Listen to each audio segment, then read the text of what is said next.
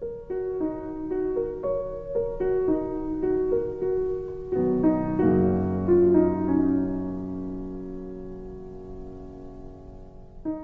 大家好，欢迎收听 UDN Global 转角国际重磅广播，我是编辑七号。今天的重磅广播，我们要延续谈一下以巴冲突。那从发生以来呢，我们其实有留意到，不管是在我们的网站，或者是 IG，或者是我们的 FB，那底下读者的留言其实都还蛮踊跃的哦。那也包括说我们在做 Daily Podcast 的时候呢，也有不少的听友，那可能收听之后，那也会有一些各种想法的讨论。或者是私讯来问我们的一些问题哦。那当然要解释以巴冲突的系列问题呢，其实它可以切的这个问题点相当的多。不过我们今天的节目内容会稍微就几位听友有特别私讯来讨论的，那我们想抽出几个题目，那分别由几位编辑来做一些回答。那今天的节目呢，我们还会。邀请我们团队里面的新的编辑王颖之，那来帮我们来做解答。其中呢，会谈到的是关于 TikTok 社群媒体在这一次的以巴冲突当中扮演什么样的角色跟功能。那另外再来还有是编辑木仪，那会帮我们谈一下路透社记者在前线死亡的一个故事哦。最后呢，是编辑赖云。那会来回答，有读者有来问关于埃及的角色。好，那埃及在政治立场上面是相对比较同情巴勒斯坦的，但是实质的作为上面，为什么看起来不那么一回事呢？好，那我们今天会就这几个题目帮大家稍微做一个讨论哦。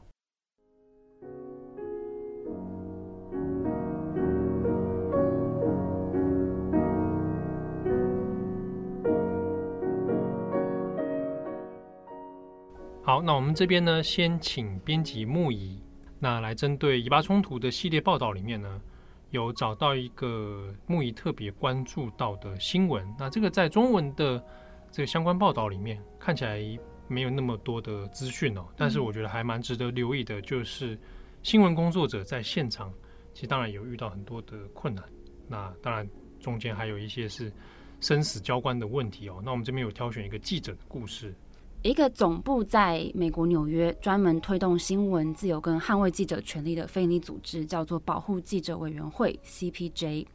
他们统计说，截至十月十七号，至少有十七名记者在采访的过程当中丧命，那还有至少八名记者受伤。那另外还有三个人目前是处于失踪的状态，或是遭到拘捕。那 CPJ 他们持续有更新所遇害的记者的名字跟他们所属的单位。还有他们是在什么状态下失去生命的？在这十七位死亡的记者当中，其中有十三个人是巴勒斯坦人，有三个人是以色列人，还有一位是黎巴嫩人。那这次以巴冲突当中引发全球愤慨的，主要是因为双方的空袭轰炸，让大量的平民死于这个战争当中。那 CPJ 他们就谴责说，记者他们也是平民。他们是在战争这种极端状态之下从事重要工作的平民，那为了要记录跟报道以巴冲突而奉献出自己，让全世界的人可以看到这个冲突当中最精准的资讯。所以 CPJ 就说，记者他们跟所有的当地平民一样，应该要被尊重跟保护。那我们现在关注以巴冲突，都可以想象说，在加萨走廊采访，其实应该会是非常困难的，因为他们这个地方除了遭到封锁，而且被断水断电之外，平民他们难以逃出来。记者们他们在空袭不断的状态之下，也可能需要一边工作一边逃命。那因为篇幅的关系，我们没有办法一一细数所有殉职的记者他们的故事。那今天我主要来分享是目前蛮受到关注的，是一位三十七岁的路透社记者，他叫做阿布都拉。阿布都拉他是一名黎巴嫩人，他在十月十三号的时候在靠近以色列边境的阿尔玛沙卜工作。那这个地方是以色列国防军跟黎巴嫩真主党持续发生冲突的地方。那当时这群记者，他们分别是来自路透社、半岛电视台，还有法新社。那当时导弹来袭的时候，阿布都拉他正在拍摄影片，结果不幸的被导弹击中，重伤不治。那那个时候镜头是对着一个山坡上，然后接着就有听到一阵的爆炸声，那镜头也严重的晃动，那接着空气当中就弥漫浓雾，然后背景还有一些尖叫声哦。这场攻击除了夺走阿布都拉的生命之外，还造成六名记者受伤，其中一名也是路透社的记者，叫做纳泽。纳泽说，当这个导弹击中阿布都拉之后，有另外一枚导弹也接着击中了他们的转播车，那个转播车瞬间就被炸成了废铁。阿布都拉他在死亡之后呢，他的母亲法蒂玛在得知儿子在战场当中殉职，非常的伤心。他在接受访问的时候，他把这场悲剧是归咎于以色列。他的母亲说，阿布杜拉在过世之前才刚刚在这个社群媒体上发布自己采访的样子。那个时候，照片当中他是戴着头盔，然后穿着防弹背心的照片。而且他说，这个头盔跟防弹背心上面都有写着斗大的字体，是 press，也就是新闻记者的字样。那妈妈就说：“这么明显，一群穿着有记者字样的衣服的人还被攻击，所以他认为说以色列难辞其咎。”那半岛电视台跟美联社现在都表示，这些导弹是以色列制造的，但是目前还没有任何的证据显示这些导弹是由以色列所发射的。好，那路透社也证实了阿布都拉的死讯，他们发表了一篇阿布都拉的附文。这篇附文当中就写着，阿布都拉在过去十年当中，除了报道以巴冲突，还有在报道叙利亚内战以及俄乌战争当中，或是在报道他自己家乡黎巴嫩发生的冲突，阿布都拉他都带着非常大的勇气进到前线。那他也有很高的洞察力，在讲述这些人们在前线历经的灾难。例如说，在二零二零年，黎巴嫩首都贝鲁特港口大爆炸的时候，阿布都拉就到了现场。根据路透社中东及北非的影音制作人纳希尔他的说法，当时爆炸发生几分钟之后，阿布杜拉他就立刻骑着机车穿越了布满灰尘的街道，直接到达灾难现场。那当场就提供了现场采访的视讯片段。那到达港口之后，他也用他的镜头来记录了贝鲁特在爆炸之后的第一现场景象。那阿布杜拉在贝鲁特大爆炸的报道当中，也包含访问了幸存者。这些报道当中包含访问一名黎巴嫩的妇女，她是一名在贝鲁特爆炸港口，她是一名在贝鲁特港口爆炸案当中受伤，然后瘫痪，进而无法说话的妇女。根据这个报道的说法，当时这个妇女的家人要求阿布都拉不要带着这个很大的相机进到病房去拍摄，因为怕会刺激到这名妇女。所以阿布都拉最后决定，他只带着手机进去。那进到这个病房之后呢，他先是对这个妇女自我介绍，然后询问她说，他可不可以在采访当中用手机进行拍摄，来记录她的故事，跟读者分享。那是一直询问到这名妇女，她用眼神表达说可以，阿布都拉他才开始进行采访。那当年阿布杜拉在贝鲁特港口大爆炸的优秀报道，也被提名为二零二零年路透年度影音新闻奖。路透社新闻中心的编辑也发文说，阿布杜拉是他们共事过最友善、最有感染力的记者，他总是全力以赴的投入工作。那另外在訃文当中有写到。阿布杜拉他在去年在乌克兰做报道的时候，他也曾经写了一封信给他的编辑。这封信当中有提到，多年以来他在路透社工作，他学习到一件事情，就是摄影纪实这件事情不是只要呈现前线这些灾情跟这些我们人类肉眼可以看到的残酷，而是要呈现这些外界不知道而真正会触动人心的故事。那阿布都拉过世之后呢，除了路透社的同事之外，其他新闻同业也纷纷向阿布都拉致哀。阿布杜拉的追悼会上就有数百人参加，他的遗体上盖着一幅黎巴嫩的国旗。那这些记者们也把他的相机放在这个国旗上面来纪念他。那他的遗体在十月十六号安葬在黎巴嫩南部的家乡西雅木，葬在他父亲的墓旁边。那他们父子就这样长眠在此。那在阿布杜拉过世之后呢，以色列驻联合国特使埃尔丹他表示说，以色列绝对不会想要袭击、杀害或是射杀任何正在履行职责的记者。不过他说，现在以色列处于战争的状态，有可能事情会随时发生变化。那他也承诺，以色列将会对这名路透社记者遇害的事情进行调查。好，以上是有关阿布杜拉的故事。但其实这次在以巴冲突的现况之下，有一些新闻媒体机构已经有在考虑要来改变一些采访上的安排。比如说，保护记者委员会 （CPJ） 的中东及北非计划协调员，他叫做曼苏尔。他说，过去以色列有一些直接攻击媒体的记录。像是在二零二一年，以色列国防军直接攻击了加萨一栋由美联社跟半岛电视台办公室的建筑物，还有在二零二二年五月，有一名半岛电视台的阿拉伯语频道巴勒斯坦裔记者阿克利赫，他在约旦河西岸杰宁采访的时候就被以色列国防军枪杀。那这些案例让现在一些新闻机构会考虑说，是不是要改由在当地的人或是自由接案的记者来做报道？那他们说，这个原因是第一个，他们原本就是生活在当地的人。那再来，如果身上没有这些有新闻记者这个 press 字样的装备，那背后可能代表他们没有所属的新闻媒体。那是不是比较可能不会被直接当成攻击的目标呢？这个是 CPJ 的说法。那《纽约时报》现在也有出一篇报道，在讲述记者们他们在加萨走廊所面临到的问题。有些记者就说，他们到了医院才发现死者是他们自己的亲友，或是说他们现在还是有家人在逃亡的过程当中，但是他们没有办法放下工作去协助他们的家人等等。所以有一些人是面，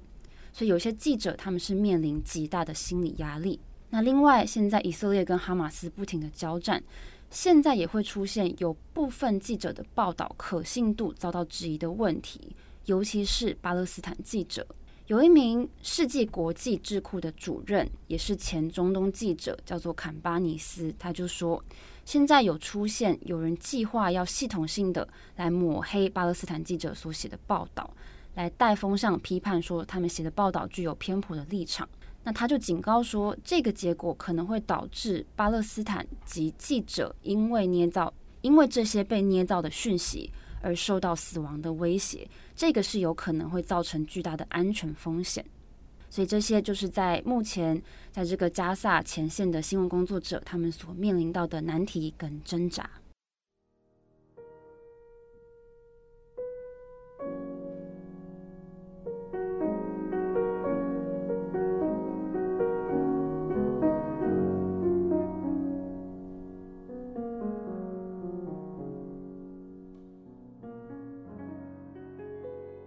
接下来呢，会由我们的新伙伴编辑影之来跟我们分享他目前在以巴冲突这么多的资讯当中，觉得可能还没有被太广泛讨论的题目，就是社群媒体的角色跟他现在目前连带的一些问题。那很有趣的是，影之本身的背景跟关注的领域是中东政经文化。那大家可能有关注到网站上最近有一些特别的选题，像是在东耶路撒冷跟约旦河西岸的暴力纷乱。还有阿拉伯国家跟中东媒体是怎么看待这次的以色列跟哈马斯的冲突，都是由影之来撰写的。那今天的重磅广播，我们也正式的由影之来跟大家打招呼，还有分享他的选题。嗨，大家好，我是转角新的编辑影之，这是我第一次录音。那我自己有兴趣的领域是蛮多的，不过最主要的就是刚刚如同刚刚介绍，是中东政经的文化，还有跟传播科技与社会发展有关的内容。所以今天想要切入的点呢，就是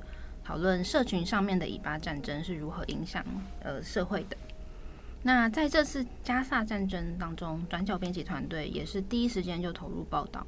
那我们其实马上就有发现，跟过去很不一样的事情是，全球舆论的关注度是非常非常的高。那因为以巴冲突算算是中东国际新闻的老议题了，可是过去的报道可以说从来没有这么高的讨论度。而且不管是支持哪一方，其实情绪上都可以看到还蛮高涨的。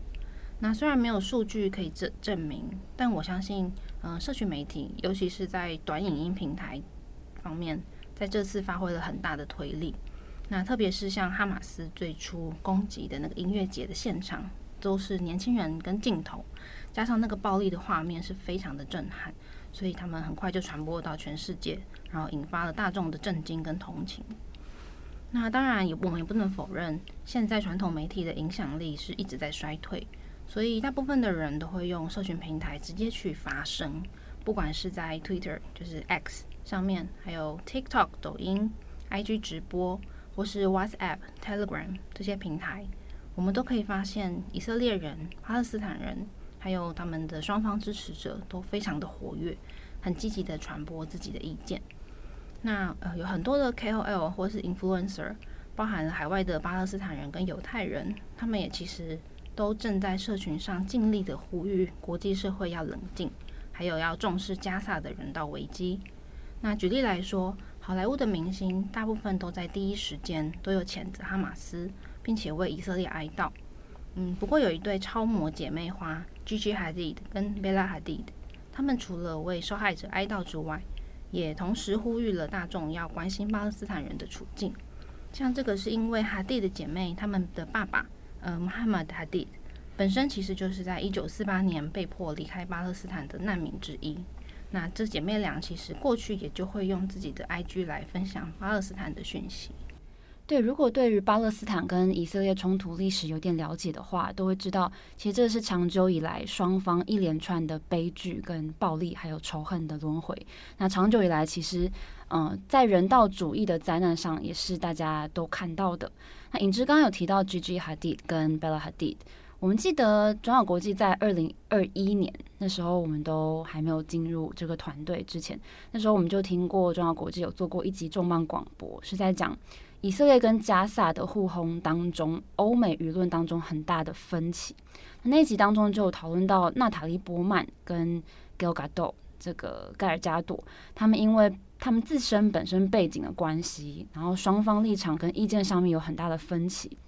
那当年连带在欧美舆论当中有很多的讨论跟交锋，包含这次连这个盖尔加朵他在 IG 上也是非常的积极的在发表传播他的自己的意见。所以说，如果你常在社群上关注这场冲突的话，其实也可以注意一下这些来自民间的声音。那当然，社群平台有它另一面的问题，其实就是错假讯息太多了。那从战争第一天开始，就有很多真假难辨的影片跟消息在不断的流传。例如，美联社就有报道说，在战争第一天，就是就有人说被掳走的人质里面，其实包含了以色列的最高阶指挥官等等。众多消息中讨论度最高的，其实应该是关于以色列婴儿呃被斩首的消息。那最早的时候，这条消息其实是由以色列总理发言人说，他们发现了四十个婴儿遗体。后来又变成这些婴儿他们是被砍头的。那接着美国总统拜登也说他看到了照片，然后非常的可怕。于是这个消息就快速的传开来。可是过后来过了几天，以色列军方其实有承认说。他们没有办法证实说到底是不是四十个婴儿被杀，或者他们有没有被砍头。那最初这条报道这条消息的记者就出来发文道歉说：“哦，很抱歉，往后会更加谨慎等等。”那这些错假讯息跟渲染的社群内容，其实他们也常常伴随着耸动的仇恨言论，不管是反犹太或是反穆斯林的都有，然后已经实际影响到了世界各地的呃网络使用者。很多因地方也因此发生了攻击事件，比方说在十四号的时候，法国就有一个二十岁的俄罗俄罗斯籍车臣裔的青年，他拿刀杀死了一名老师，另外还造成两人重伤。而在美国伊利诺州十七号的时候，也有一位嗯七十一岁的长者北北，他竟然持刀杀死了一个只有六岁的巴勒斯坦小男孩。然后同样拿刀重伤了他的妈妈。那这个阿北其实是他们的房东，据说以前都是相处得很和睦，可是这次他却喊着要杀光穆斯林，然后对他的房客母子下手。所以其实我们真的看到比较耸动的消息的时候，还是需要多停下来，稍微查证一下。现在很多短影音在这方面的威力是很强大的。那他们可以使用可能过去的旧照片或是影片，压上不同的字幕就传递出去，我们很难分辨真假。那当然也因为太多的错假讯息，目前各大社群平台其实都有收到不小的压力，然后他们会开始努力审查一些关于战争的血腥内容。那欧盟就在十月十二号的时候特别寄信给 X，Google、Meta 跟 TikTok，要求他们在二十四小时内要说明平台是如何在符合欧盟规范的情况下会加强控管。那 TikTok 也在十五日的时候宣布说会强化审查的机制，要努力打击关于以巴冲突的假讯息，还有那些煽动暴力或仇恨的内容。他们是说他们会成立指挥中心，跟全球的专家合作。来研究要怎么样调整演算机制，然后也会多多雇佣呃懂得阿拉伯语跟希伯来语的专家来审核内容。但是加强控管的背后，必然也会引起言论自由的担忧。那我们是也有观察到，蛮多支持巴勒斯坦的账号或是 KOL，他们指控说，像 Twitter、X 和 Instagram 都有刻意的在删除支持加萨的言论。那甚至有人就是怀疑说，这可能是因为这两个平台的创办人马斯克跟祖克伯都有犹太血统，然后他们是用这种方法在支持以色列。但是 Facebook 其实也有公布说，他们在开战的六天之内就移除了将近八十万则的仇恨言论，那其中的话是阿拉伯语跟希伯来语都有。所以在这个所有人的情绪都很强烈的时刻，言论审查要怎么样才不会太过头？那条界限确实是很不容易划分。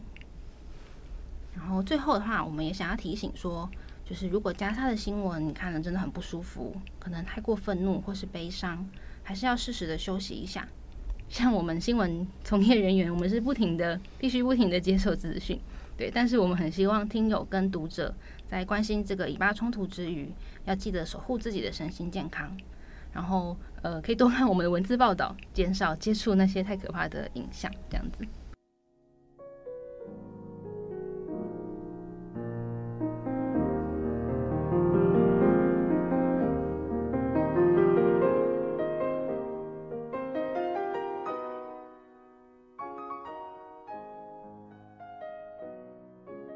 那我们这边呢，请到的是编辑赖云，那我们欢迎赖云。好，那这一次的节目里面呢，我们当然也请赖云可能帮我们解释一些问题哦。那也有听众读者来询问说，哎，很好奇，在这一次以巴冲突里面，关于埃及的角色哦，那它相对起来是蛮微妙的。好，那我们这边可能来稍微谈一下埃及，因为在这场冲突里面，埃及为什么会被很多国际媒体还有我们的听友去留意？一个很重要的原因，就是因为跟加萨走廊这个。地方接壤的只有两个国家，一个就是以色列，另外一个是埃及。目前呢，以色列因为加萨被以色列封锁了十六年嘛，那本来有一些就是离开加萨的一些口岸，那大部分都是通到以色列境内，那那些都被以色列这么多年逐一封掉，然后然后到后来就只剩两个到以色列口岸还开着，但是在这次的冲突之后，以色列也把那两个口岸都封起来了。所以呢，就只剩下一个往埃及的那个通关口岸，叫做拉法。但是呢，埃及十月十号就用安全的因素我也有，把这个口岸给封起来了。因为以色列它的确是有轰炸那那个拉法口岸它附近的区域哦。埃及这边呢是说希望可以把那个救济的物资，包括联合国给的物资啊，各国运来的物资，当然还有埃及他自己民众很热心捐献的物资，因为大家都是阿拉伯世界嘛，然后所以埃及民众民间啊其实是很关心这场冲突，然后也是很支持巴勒斯坦人。但是呢，现在呢这些资源呢大部分都还堆在拉法附近的城市里面。埃及上允许大家把东西集中到他那里堆着，然后呢，他也想办法去跟以色列交涉。那当然，在交涉过程中也有联合国跟美国的参与。那就希望说可以从拉法口岸把那个资源运进去。目前的最新进展是，拜登就是说啊、他们就应该这几天内就会把那个拉法口岸重启，然后呢，救济的资源就可以进入拉萨。当然，他们现在也第一说第一批资源是要用用在修复本来被炸坏的那些就是道路啊。呃，可以通进去的部分才可以，就是物资进去可以继续很很有效率的分散给真的需要的人嘛。但是呢，在这一大串交涉过程里面，埃及的底线一直站得很稳，就是他只希望说可以从拉法口岸去运送物资，但是他并不希望巴勒斯坦的难民可以从拉法口岸进入。好，而且其实就埃及自己官方的立场来说，其实也是蛮算是蛮微妙的啦。虽然民间当然刚刚就说过，因为埃及也是阿拉伯裔的穆斯林嘛，所以他们民间当然是非常支持巴勒斯坦。那包括说，以巴冲突爆发以后，就有那个埃及警察打死以色列游客的事件，然后呢，各地的那种抗争活动就是挺巴勒斯坦，然后就是觉得啊，以色列很很过分，希望以色列赶快垮台的这种集会游行都是有的。但是官方的态度就远远比民间保守，包括虽然说那个埃及总统塞西他。十月十五号跟美国国务卿布林肯会谈的时候，他就说以色列对加萨的报复空袭是过度扩展自卫权，那相当就是把哈马斯发动攻击的这件事情报复在两百三十万居住巴加萨的巴勒斯坦平民的身上。但是呢，就是他刚刚刚说的，他们一直都不愿意开放。这个拉法口岸让巴勒斯坦难民进来，顶多就是让物资运送进去，然后让有第三国护照的人持有者可以从那个拉法口岸离开加萨出来。那个很重要的原因就是因为埃及不愿意去接收那么大量的难民。那我是那是所以为什么不愿意接收那么大量难民呢？一方面是因为其实埃及它今年的经济状况真的很不好。包括说它的埃及镑去年大概贬了五十趴，然后现在他们国内通膨指数大概是三十趴，那是这是经济的部分。然后一再来呢，其实巴勒斯坦人流亡早就是中东地区一个已经很久很久的问题。呃，像是从一九四八年以色列建国的时候，就是跟阿拉伯国家不是爆发了很多次战争吗？然后呢，那个巴勒斯坦人也把那个那个时候叫做所谓的灾难日。然后那个时候大概就有七十万的巴勒斯坦人被赶出去。那后来一九六七年六日战争的时候，又有三十万巴勒斯坦人流亡。那那时候大部分是去约约旦。然后呢，就是现在就是整个流亡在外的巴勒斯坦人，包括就是流亡的第二代、第三代加起来大概就是五百五百多万人。那大部分当然是在中东地区，也有也有一部分到可能更远的西方地区。问题就是在一八一九四八年的战以阿战争停停止以后，以色列他就一直拒绝让巴勒斯坦人回到原本的地方去。意思就是说，现在这些流亡在外的几百万巴勒斯坦难民、难民后代，通通都不能回去。所以对他们的接纳国来说，就是这些人可能会永远留在这里了。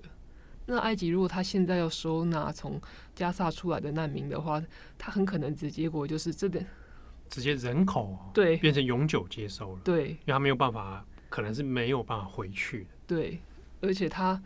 也没有办法控制说，那到底进来的人到底有多少人？他没办法控制，他也没办法决定。对，万一冲突在地方扩大，嗯，好，那他就会变成像过去几年前我们讲到难民潮，好，会变成好几年、好几年仍然在持续的一个现象。对，就是不只是这一次会进来，有可能接下来每一年都会有很多难民进来。对，那这个状况对于埃及自己政府自己的考量上。好，那即便他立场上可能相对同情巴勒斯坦，但是实质作为上面，他可能就不会去采取积极。而且实际上，埃及他现在已经接收了很多的难民，因为埃及它它是一个北非的国家，很多从非洲来难民也是往埃及去的。包括说，他今年已经接纳了三十万从苏丹内战逃出来的难民。那还有另外一点哦，就是因为跟埃及跟加萨接呃接壤那个地方就是西奈半岛。那西奈半岛北部其实已经大概十十几年来一直被亲伊斯兰国 ISIS 的恐怖分子占领。占领西奈半岛北部的组织叫做伊斯兰国西奈省。那原本它是另外一个恐怖组织，然后后来就说它效要效忠于伊斯兰国，所以就改名叫做伊斯兰国西奈省。好，那因为埃及一直需要去应对这个伊斯兰国西奈省。所以呢，他势必会更担心说恐怖主义会不会就是在这一波危呃加萨危机里面继续扩散。他会担心来自巴勒斯坦、来自加萨的恐那种极极端分子会不会跟着难民一起进来，然后呢，他们会不会跟伊斯兰国西奈省一起合作，甚至他们会不会本来会不会本来就有联系？对于埃及来说，最可怕、最可怕、最不想看到的发展，就是从西奈半岛变成另外一个巴勒斯坦人去。反抗去攻击以色列的基地，大家想想看，假设今天以攻击以色列的火箭弹是从西奈半岛发射，是不是以色列跟埃及势必会有发生冲突，甚至会不会以色列的报复空袭就往埃及去了？对啊，就会让加上、以色列、埃及这这个块地方，它的角力又变得更复杂。因为本身虽然埃及其实是中东的阿拉伯国家里面跟以色列关系相对比较好的一个国家，只是相对不代表他们真的关系多铁，只是其他国家关系太差了。因为其实一埃及是一九八零年第一个跟以色列签订和平条约的阿拉伯国家，就是以色列要跟在美国斡旋下面一直要想办法去跟其他周边的阿拉伯国家关系正常化，因为有一直打仗不是办法嘛。嗯。那埃及它是第一个，就是跟以色列走上关系正常化，就是他们签和平条约啊，然后建交，一九八零年发生的。那在之后呢，当然不会说埃及它就变成一个亲以色列的国家，可是它跟就是其他中东国家那种很剑拔弩张的关系相对起来已经比较和缓了。但即便这样子，加萨跟西奈半岛接壤的那个地方，一直都不是一个很平静的地方。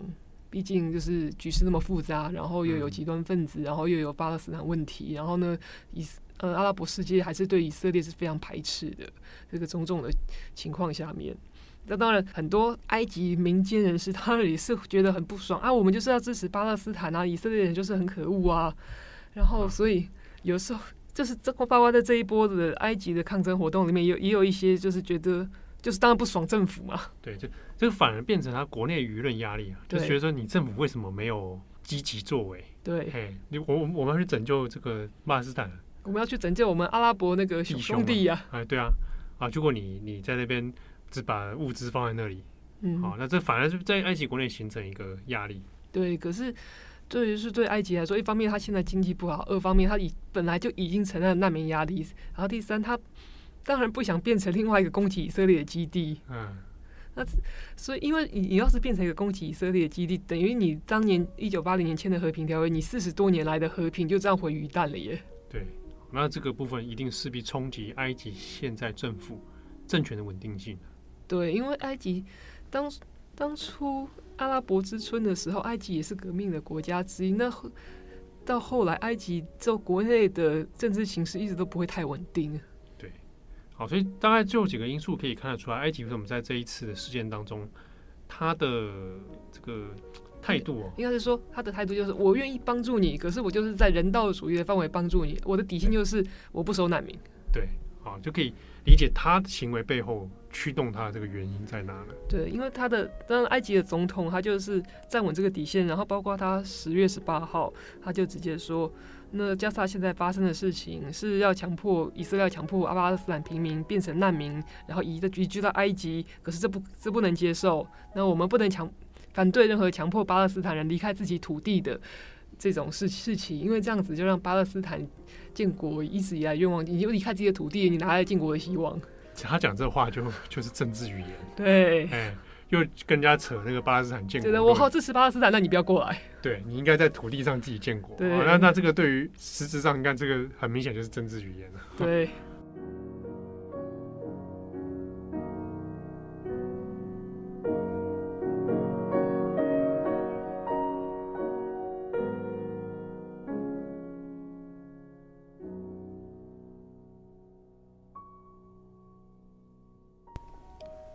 好的，那以上是今天的重磅广播，感谢大家的收听。其实关于以巴冲突的议题，还有很多可以参考的资讯内容。其实呢，在这边也还是要跟大家推荐我们的前主编郑红啊，他有在报道者做了以巴冲突系列的 podcast。很久没听到郑红声音的朋友，一定要记得去听一下，给他支持啊！而且我相信过去都有在听转角重磅广播的听友呢。哎，大概就知道啊，这个以巴冲突是郑红的独门的领域了哈，这是他非常擅长的议题了。那他的这个 podcast 节目内容呢，其实做的相当的仔细，也很推荐大家，他很适合科普，在这边也推荐给我们所有转角国际的听友哦。最后有一个小插曲，简单聊一下，我在相关的新闻讨论里面，那有注意到读者有时候会询问的问题哦，那一个现象是。呃，有些读者他们所掌握到的资讯，看起来的确有些是属于比较片面哦。那可能会抓着片面资讯来质疑另外一方的立场。那这个现象我自己觉得蛮有趣的，因为在过去的其他重大国际事件上面比较少有这样的状况，但特别在这一次的以巴的冲突上呢，这种现象变得比较频繁。那也要提醒读者是，当你在选读相关的新闻来源的时候，一定要注意它的资讯来源，啊，像我有看到说有听友还有来询问哦，说诶，他看到有这个所谓的 Twitter 上的资讯，那他说的事实怎么好像跟现场这个新闻报道的不一样啊？那你就要可能要判断一下你的 Twitter 来源它是属于什么类型哦。那我们自己会看 Twitter 来源，主要还是会跟着是一些驻地的记者或者是研究卷，啊，那是相关的学者等等哦。那我们同时在看这些资讯的时候，也会避免说，哎，统一划分为所谓的西方媒体，或者统一划分为中东媒体。其实大家也有看到，我们在专栏上面也有跟大家介绍，中东媒体里面其实也有各自非常不一样的陈述方式。那西方媒体更不用说了哦，光是西方这两个字，其实它涵盖的范围跟国家的复杂程度就很多，所以很难一概而论。但是我们的确可以去留意到说，哎。可能有特定的媒体，他在立场上面会是什么样的态度？那你可以去检验的是说，他的立场合不合理啊？他立场当中有什么样的证据来支持他的论述？那另外是呢，我看到有台湾的读者啊，就有提到说，觉得这一次以巴冲突的事情看下来，很像一个日本的这个动漫作品哦，《钢之炼金术士》。里面提到的伊修瓦尔歼灭战，那我们的这时候编辑部内部我们其实有在讨论，刚好有几个人看过《钢炼》，的确讨论还蛮像哈伊修瓦尔歼灭战，它的故事剧情里面，我想它的原型可能是有参考过这个以巴的历史恩仇。哦那另外是呢，有看到也有人在讨论过《进击的巨人》，那其实这一件事情我跟我们的前编辑八号刚好有聊到。因为八号也喜欢看《进击的巨人》，那《进击的巨人》里面，我自己还蛮推荐他其中一首片尾曲哦，叫做《小之镇魂歌》。那《小之镇魂歌》里面的歌词，某种程度上可能可以描述了以巴冲突当中的这样的这种苦难跟暴力的轮回哦。不晓得各位听友、各位读者有什么样的想法，也欢迎和我们分享。祝福各位有美好的周末。我是编辑七号，我们下礼拜见喽，拜拜。